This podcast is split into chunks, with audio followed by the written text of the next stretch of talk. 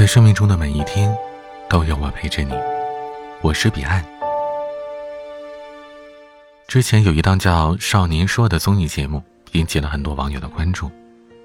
节目的形式很简单呀，在校园里设置一个告白天台，让孩子对着校内的其他学生、老师和家长喊出自己的心里话。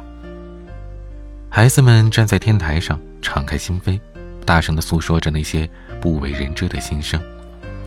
请你以后不要再让我吃苹果和鸡蛋了，妈妈，我撒娇为什么不管用啊？爸爸，你为什么总在工作不回来陪我？为什么我的努力你们从来都看不到？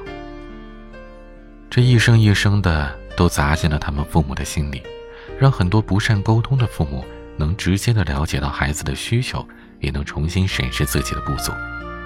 其实，我们做父母的经常这样，忙得没有时间好好的听孩子说话。也不知道他内心世界的真实想法，只顾站在自己的角度上去思考和表达，给孩子制定了很多的规则、方向、目标等等，甚至呢会在孩子表达负面情绪的时候，认为是他们不懂事，嘴上最常说的就是“我都是为你好，你怎么这么不听话？能不能像别人家的谁谁谁一样懂事点啊？”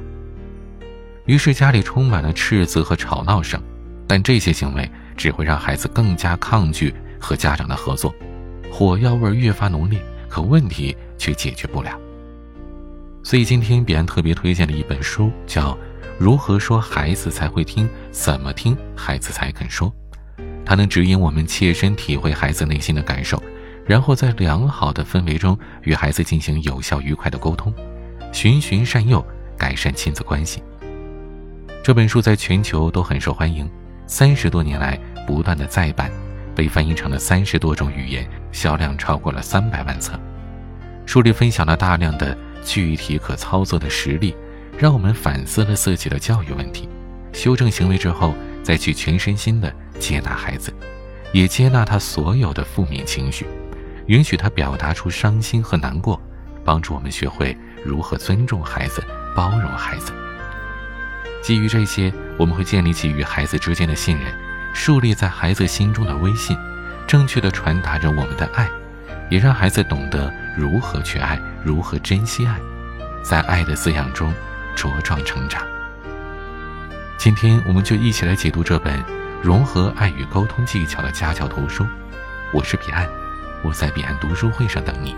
关注公众号 DJ 彼岸，回复关键字“读书会”就可以了。每个夜晚都有声音陪伴你。我是彼岸晚安。